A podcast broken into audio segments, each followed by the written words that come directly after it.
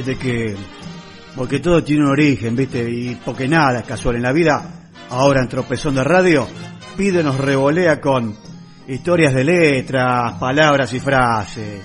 Sí, para desentrañar eso de eh, que quién cacho inventó esto, pero ¿de dónde viene, che?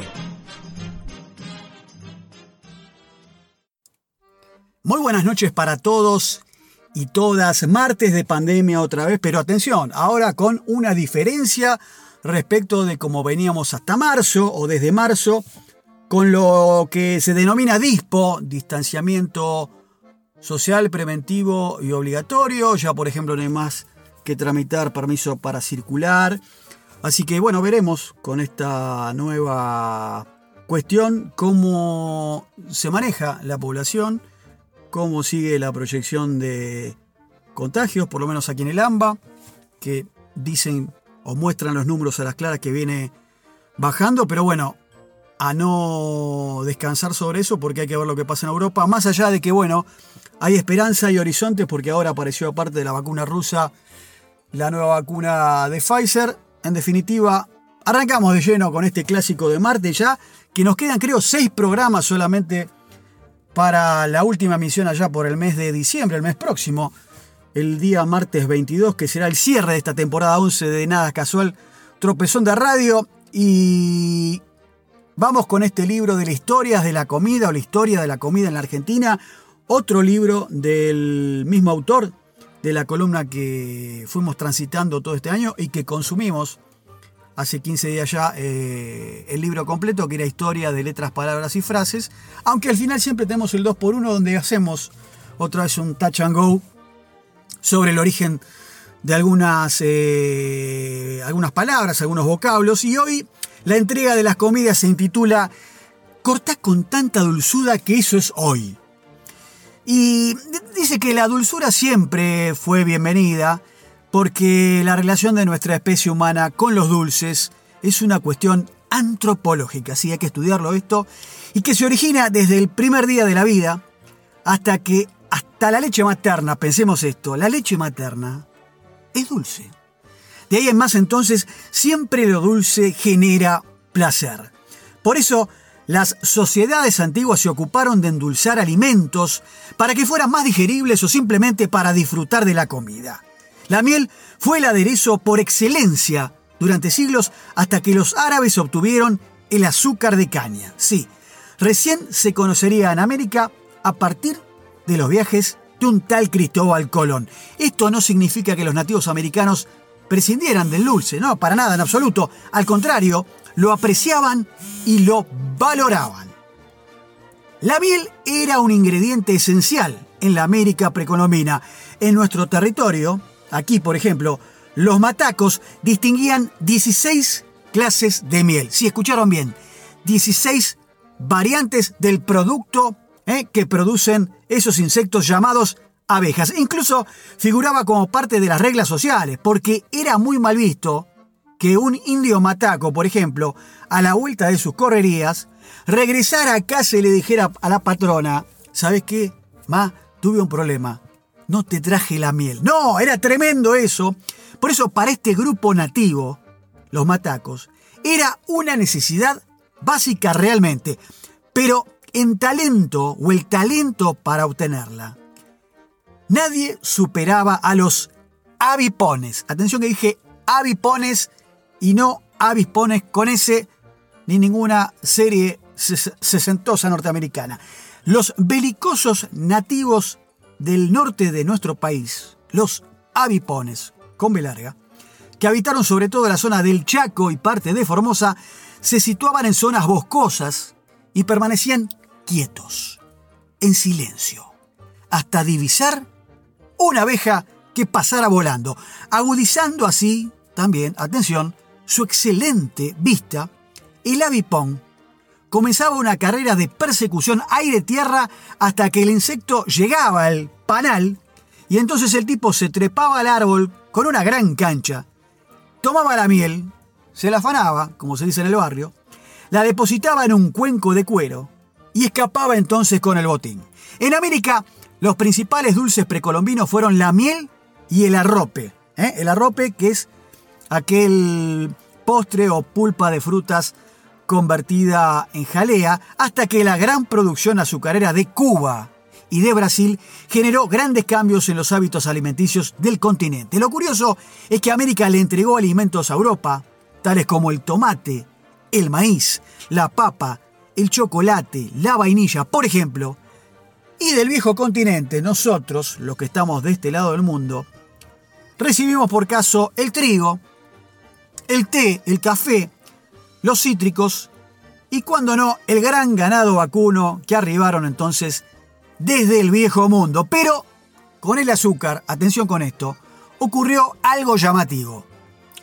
Porque Colón la transportó en 1493, un año después del descubrimiento de las Indias, en su segundo viaje que hizo justamente desde Europa hasta aquí, hasta el Nuevo Mundo, donde se multiplicó, porque a partir de tierras adecuadas para su cultivo y mano de obra esclava, pudo convertirla en un producto popular y accesible para todos y todas.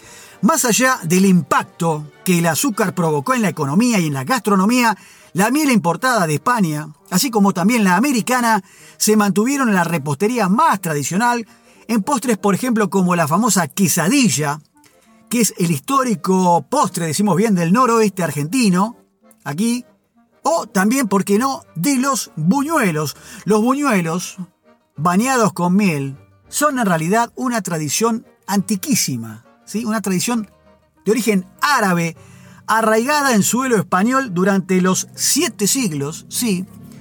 Tuvieron los árabes en la península ibérica 700 años mientras lo ocuparon, ¿eh? y esa influencia árabe, también a partir de los españoles y la colonización, pasa a nuestra comida y más aún también a nuestras costumbres. Por eso, este tema es mucho más importante de lo que realmente podemos imaginarnos. Esta cuestión de la miel, ¿eh? interesante entonces este, este, estos temas relacionados con el origen de las comidas y este dulce. Bueno, yo particularmente no soy de, consumir mucha miel. Me hace acordar un poco de mi abuela, ¿no? Las típicas recetas cuando uno está resfriado o cuando uno está congestionado, el famoso té con un poco de whisky, eh, le ponemos un poquito de miel, obviamente, para este, suavizar la garganta y demás. Eh, bueno, fundamentalmente para eso, aunque creo que en otros países se consume muchísimo, por ejemplo, los yanquis consumen muchísima miel, al menos lo que uno ve por ahí en las películas. Así que esa es la cuestión, en definitiva, con este producto tan afamado que nos brinda eh, este bichito tan interesante como es la abeja, ¿no? En esta, este, este pequeño insecto que trabaja tan bien de manera colectiva y en comunidad. Ahora sí, pegando el codo la vuelta en lo que sería, no sé, el señor Kuhn sabrá bien, la chicana de Ascari no, pero alguna curva famosa del autódromo de la ciudad de Buenos Aires. Vamos a la última parte, el último trayecto hasta la recta de salida del final. Ahora sí, con este piqui piqui, tuki tuki del 2x1, rememorando un poco el libro que recorrimos con eh, el origen de dos vocablos, de dos frases, de dos términos, y el primero dice chivo expiatorio. ¿eh? La famosa frase, lo que pasa que al pobre tipo lo han tomado de chivo expiatorio, es una expresión que sirve para designar a esa persona que lleva sobre sí todas las culpas y a la cual se le imputan todas las desgracias que los demás sufren. Sí, ese tipo al que le caen con todo, que se lo señala, que se los indica. Y dice, o cuenta que es real el origen que los antiguos judíos llamaban chivo expiatorio o chivo emisario al chivo sobre el que el sumo sacerdote, chivo, chivo del animal, hacía recaer todos los pecados de Israel en la fiesta judía de las expiaciones, antes de enviarlo con el nombre simbólico de Azazel a los confines del desierto en calidad de emisario. El ritual de esta ceremonia hebrea viene marcada por el libro del Levítico y forma parte de la antigua liturgia de las expiaciones, durante la cual el gran rabino, purificado y revestido de lino blanco, elegía, en nombre del pueblo, dos machos cabríos jóvenes, y entonces los echaba a suerte en esa ceremonia de sacrificio, y lo sacrificaba de a uno e imponía las manos sobre el que se libraba, cargándolo así con todos los pecados de Israel. De ahí el término de expiar, cargarle con todo ¿eh? al bicho que estaba sacrificando.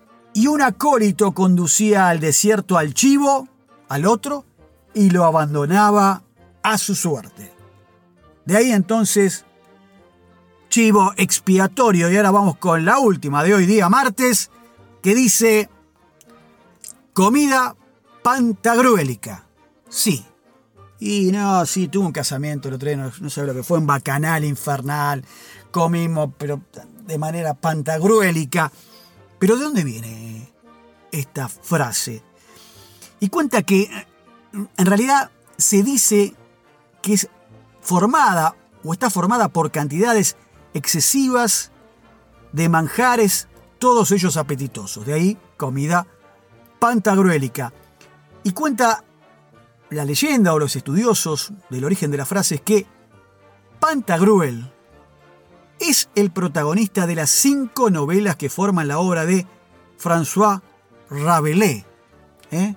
un francés que vivió del 1494 al 1553, y que cuenta los horribles y espantosos hechos y proezas del famosísimo Pantagruel, que en realidad también es término francés, que era el rey de los Dípsodas, hijo del gran gigante Gargantúa, obra más conocida simplemente como Gargantúa y Pantagruel, y que cuenta que Pantagruel, hijo del gigante Gargantúa, que era un epicurio y amigo de la buena mesa, se le cree símbolo satírico de Enrique II de Valois.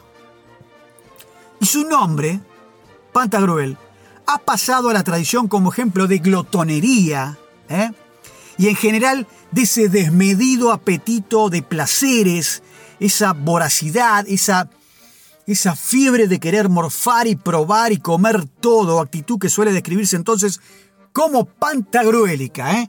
que eso la verdad que hay, que hay que sentirlo y a mí particularmente me pasó y no lo recomiendo nada a nadie porque van a volver con 25 kilos arriba, es que nunca se vayan de vacaciones con el famoso paquete de All Inclusive donde está todo libre, el escabio y la comida y todo pago y podés pasar 20 veces y comerte 25 platos porque en definitiva cuando subís al avión te das cuenta que no cabes en el asiento y ahí te diste cuenta que, repito, eh, lo del All Inclusive una vez para probar, sí, pero es contraproducente en definitiva. Por ahí el doctor Cormillot lo recomienda porque es un tema que es un filón que al negocio de él le conviene. Pero bueno, de ahí pantagruélica, comida pantagruélica, ¿eh? del famoso personaje de Pantagruel de estas novelas. Yo, atención, esto no lo sabía, calculo que tampoco hay muchos oyentes o oyentas que tendrían idea de qué se trata esto. Pero bien, hemos finalizado entonces otro martes de historia de la comida argentina mechado con este 2x1 de historias de letras, palabras y frases que seguiremos recorriendo eh, de aquí a lo que nos queda casi fin de año para finalizar esta nueva temporada de Nada Casual Tropezón de Radio, como siempre aquí por la clásica emisora del oeste, la radio independiente, la FM Freeway 90.7. Amigos, los dejamos en la continuidad de cataratas musicales de la mano del señor Q contando historias no tan conocidas de nuestro rock vernáculo y al final con Baile Secreta y historias pastillitas de Buenos Aires. Gracias, hasta la semana que viene, chao.